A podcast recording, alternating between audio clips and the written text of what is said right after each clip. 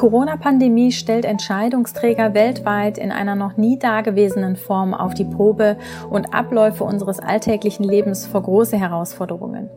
Doch was genau bedeutet dies für Unternehmen? Wir von Blackbull International versuchen in unserem Corona Helpdesk Podcast diese Frage aus medizinischer und wirtschaftlicher Sicht zu beleuchten und so nützliche Handlungsempfehlungen für Unternehmen zusammenzustellen. Im wöchentlichen Wechsel sprechen wir mit unseren Experten, dem Virologen Professor Dr. Med Thomas Schulz, Leiter der Virologie an der Medizinischen Hochschule Hannover, sowie mit Dr. Sebastian Klein, dem ehemaligen CEO der Fürstlich-Kastellschen Bank und ehemaligem CEO von Cominvest.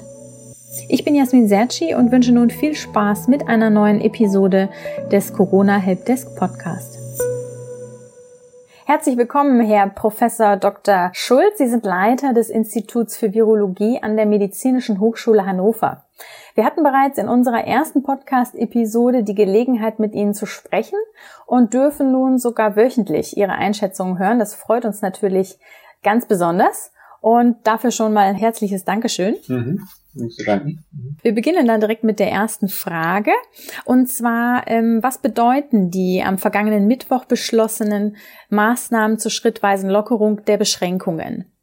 Ja, es ist der Versuch, jetzt ähm, den nächsten Schritt zu gehen. Also zum ersten Mal würde ich sagen, es ist eine gute Nachricht, dass wir überhaupt schon so weit sind, dass man über solche Maßnahmen nachdenken kann.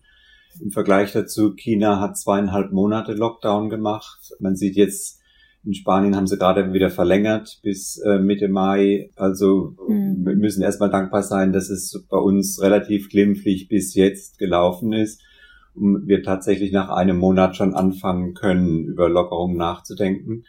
Ich denke, das ist auch richtig so. Ähm, die große Kunst wird jetzt halt sein, das richtige Maß der Lockerung zu finden, das richtig zu dosieren die Bundeskanzlerin hat, glaube ich, den Begriff auf Sicht fahren verwandt. Das betreibt das, beschreibt es sehr gut. Es ist wirklich sehr schwer abzuschätzen, wie die jetzt äh, beschlossenen Lockerungen sich auswirken werden auf das Infektionsgeschehen.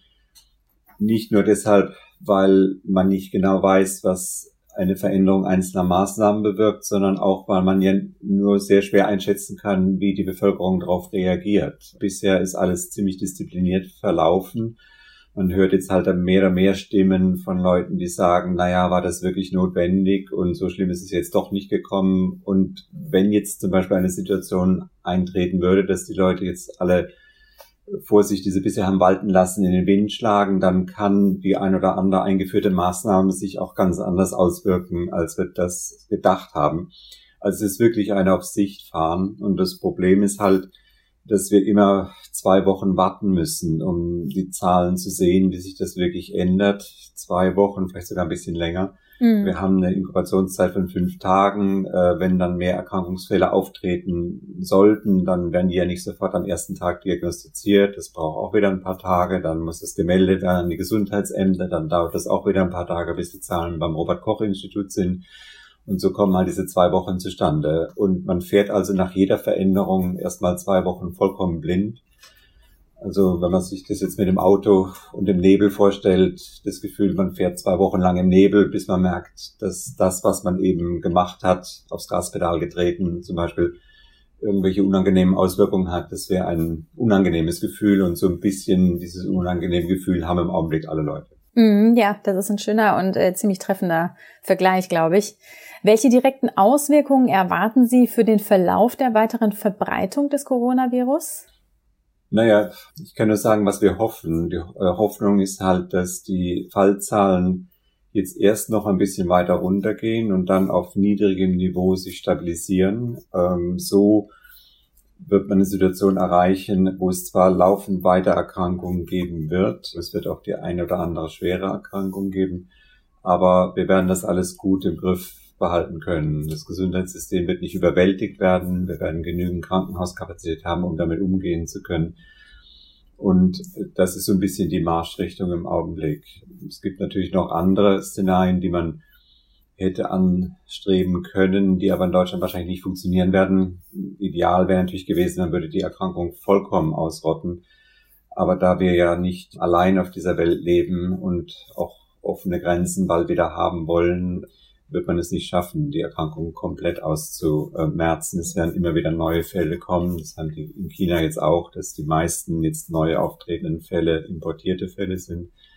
Und von daher wird man so ein Modus vivendi finden müssen, wie man mit dem Virus lebt, auf allen Ebenen. Das fängt an bei den Gesundheitsämtern, die halt ihre Strategien anpassen, verschärfen müssen, wie sie einzelnen Fällen nachlaufen und versuchen, die Kontaktpersonen einzufangen, bis halt, wie wir im Krankenhausbereich damit umgehen. Und das wird uns noch eine ganze Weile beschäftigen. Mhm. Wie bewerten Sie die Lockerungen aus medizinischer Sicht? Gibt es da ein zu viel oder ein zu wenig? Kann man da was sagen? Äh, es ist unheimlich schwer einzuschätzen im Augenblick. Ich würde sagen, es ist eine vorsichtige Lockerung. Man hat das bewusst vorsichtig gemacht. Das ist auch richtig so im Augenblick.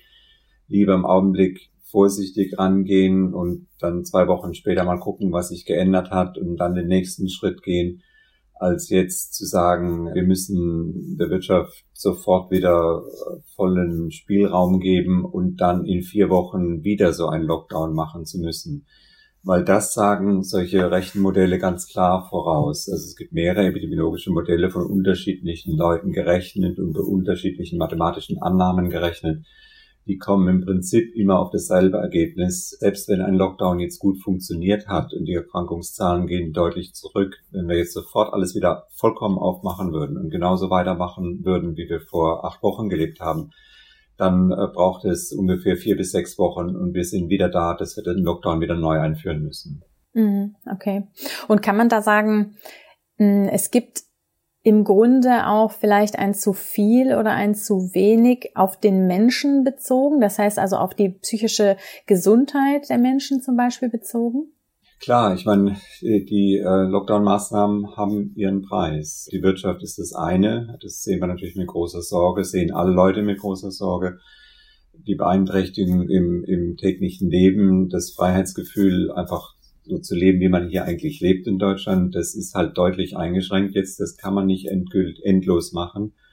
Und eine Konsequenz ist natürlich auch, dass andere Gesundheitsprobleme äh, die Folge sind. Dass ähm, von Ihnen angeführte Beispiele, dass ähm, Leute psychische Probleme entwickeln, ist das eine. Vermehrte ähm, Gewalt daheim, wenn die Kinder eben nicht rausgehen können, man zu lange auf einem engem Raum eingesperrt ist sozusagen, ist das andere. Da sehen wir auch, dass die Zahlen ansteigen. Aber auch andere Geschichten. Also es sind, die Krankenhäuser haben ja, um Kapazität zu schaffen, alles verschiebbare, alle verschiebbaren äh, Operationen verschoben. Das wird sich auftürmen.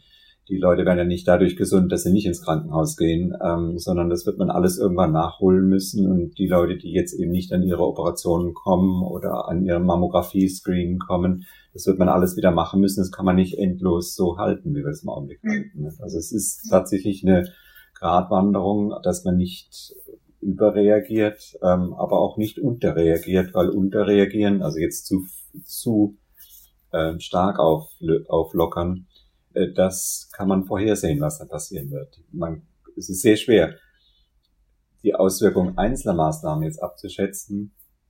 Da fahren wir alle auf Sicht, aber wie ich vorher schon gesagt habe, was wir mit an Sicherheit grenzender Wahrscheinlichkeit vorhersagen können, ist, wenn wir jetzt komplett aufmachen, sind wir in sechs Wochen acht Wochen wieder da, wo wir Anfang März waren. Nämlich, wir müssen dramatisch wieder ähm, eingreifen.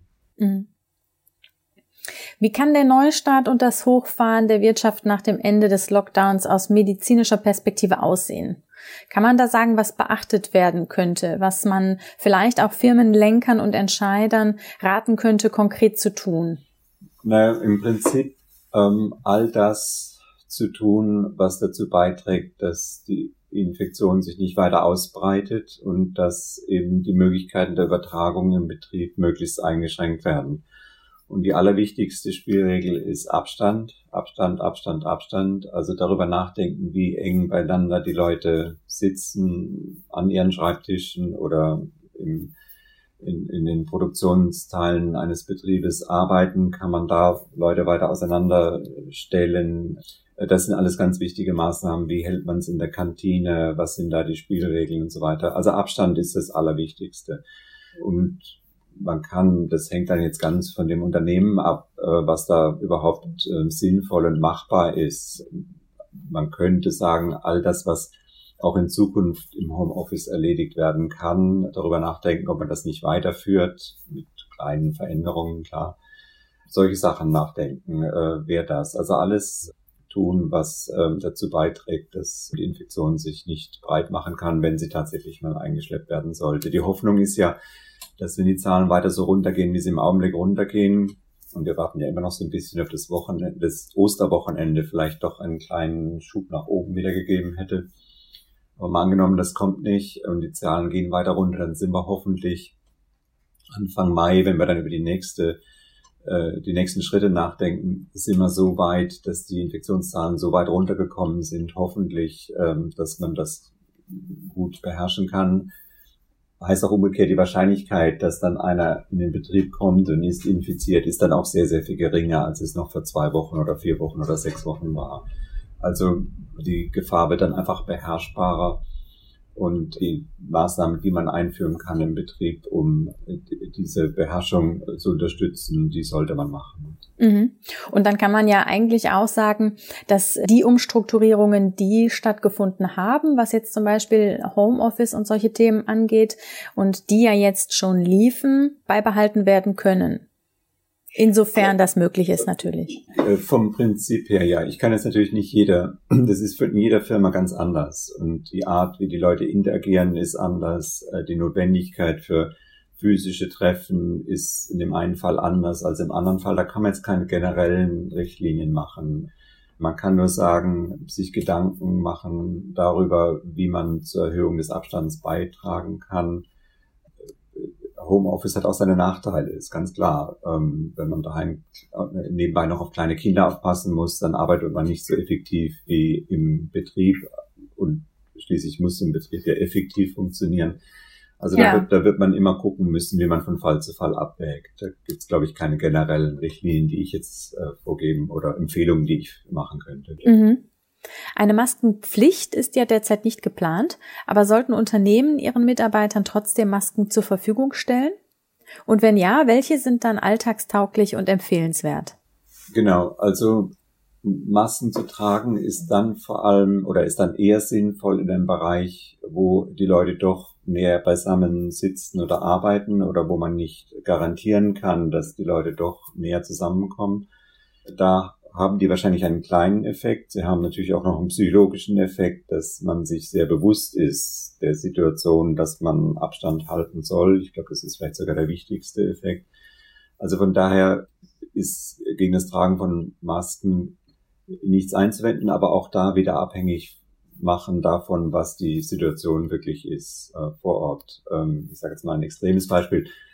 Wenn die Arbeitswelt so gestaltet ist, dass man sowieso ganz natürlich zwei Meter, mehr als zwei Meter Abstand hat von der anderen Person, dann bringt es auch nicht viel nach Masken aufzuziehen. Oder man zieht sie halt nur dann auf, wenn man gemeinsam am Aufzug steht oder in die Kantine geht oder durch die Tür geht oder, oder einen Gang oder sowas. Ne? Das kann man individuell äh, festlegen und auch hier wieder immer so das Abwägen zwischen dem, was im Einzelfall sinnvoll erscheint und was im Sinne von klaren Regeln im Betrieb praktikabel ist. Ähm, man muss gewisse Regeln muss man auch vorgeben, sonst weiß keiner so richtig, was er machen soll.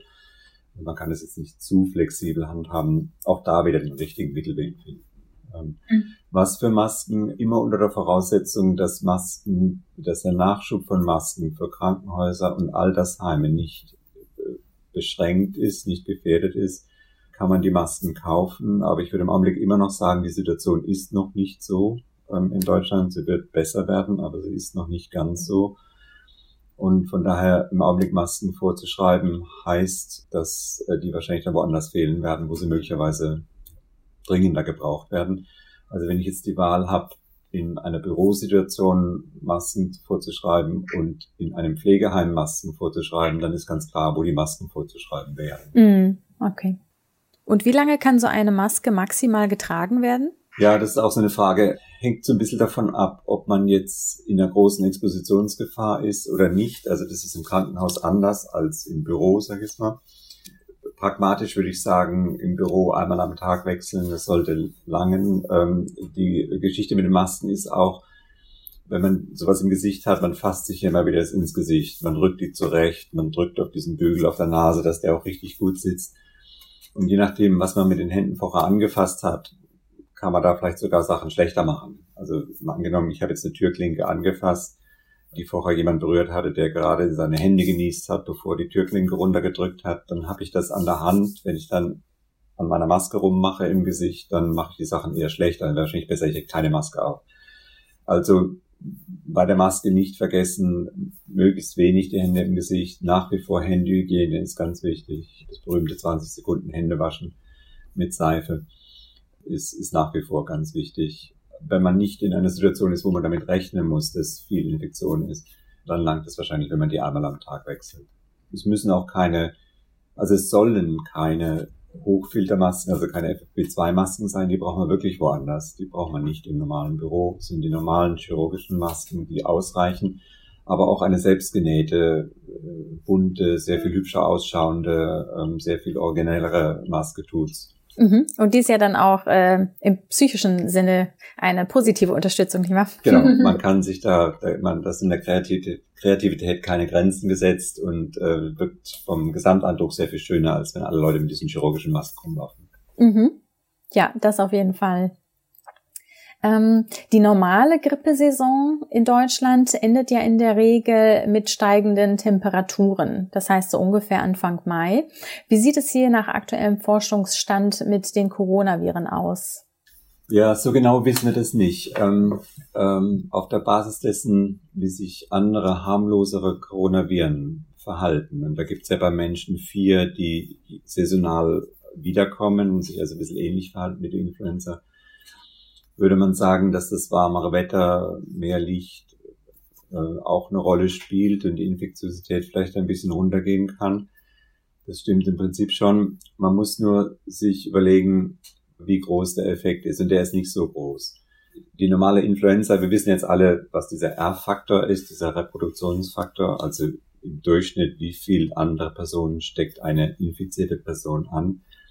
Der ist bei der normalen saisonalen Influenza so zwischen eins und zwei, Eher so ein bisschen weniger als anderthalb.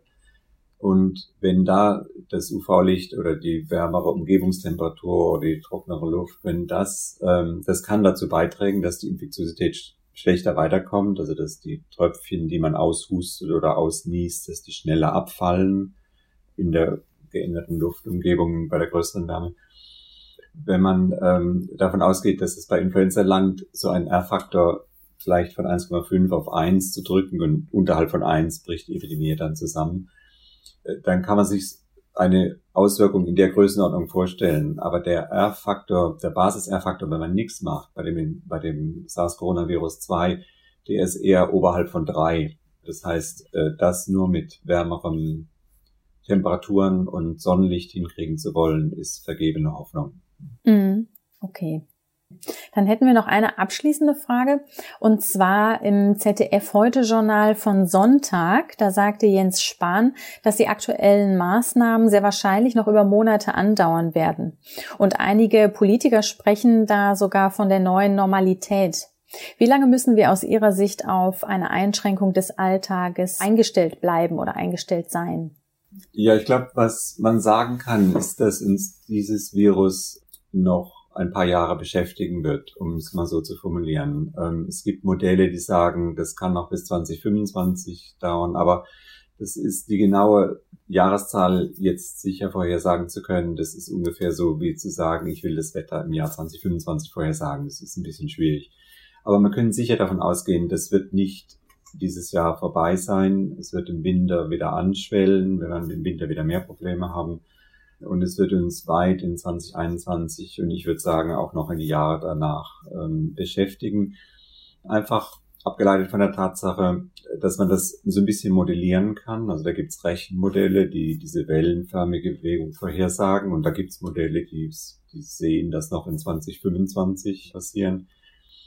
Aber wir haben auch die praktische Erfahrung mit den anderen vier Coronaviren, die nicht so schlimm sind und die uns ja seit vielen, vielen Jahren immer wieder begleiten, saisonal begleiten.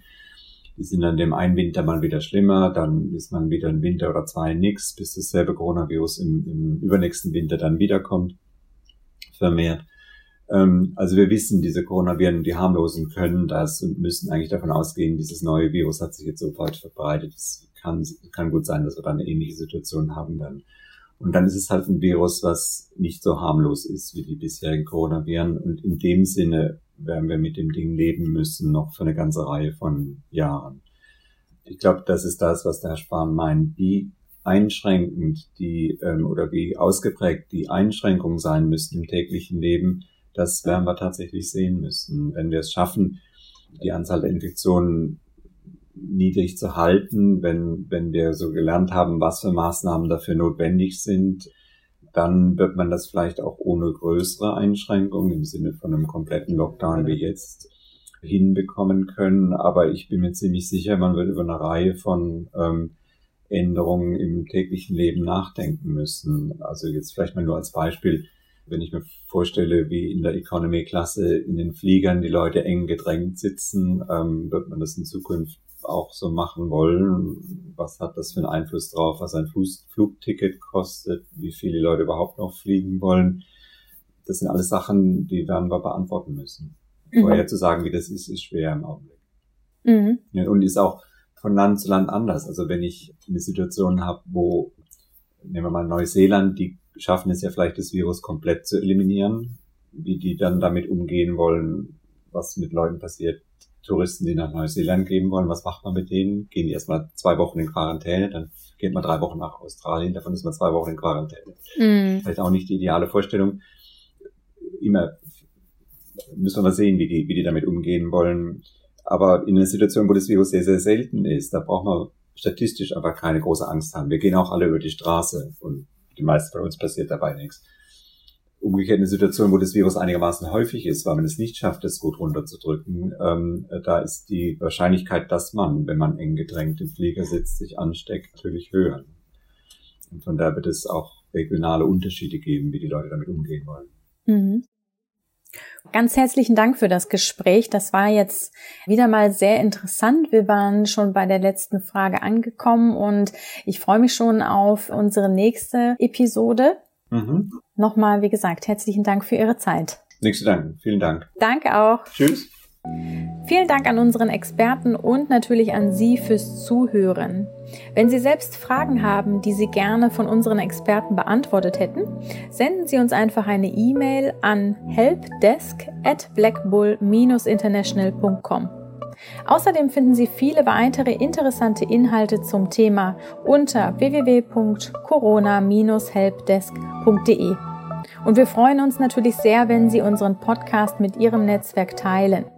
Nochmals danke fürs Zuhören und bis bald. Viele Grüße von Black Bull International.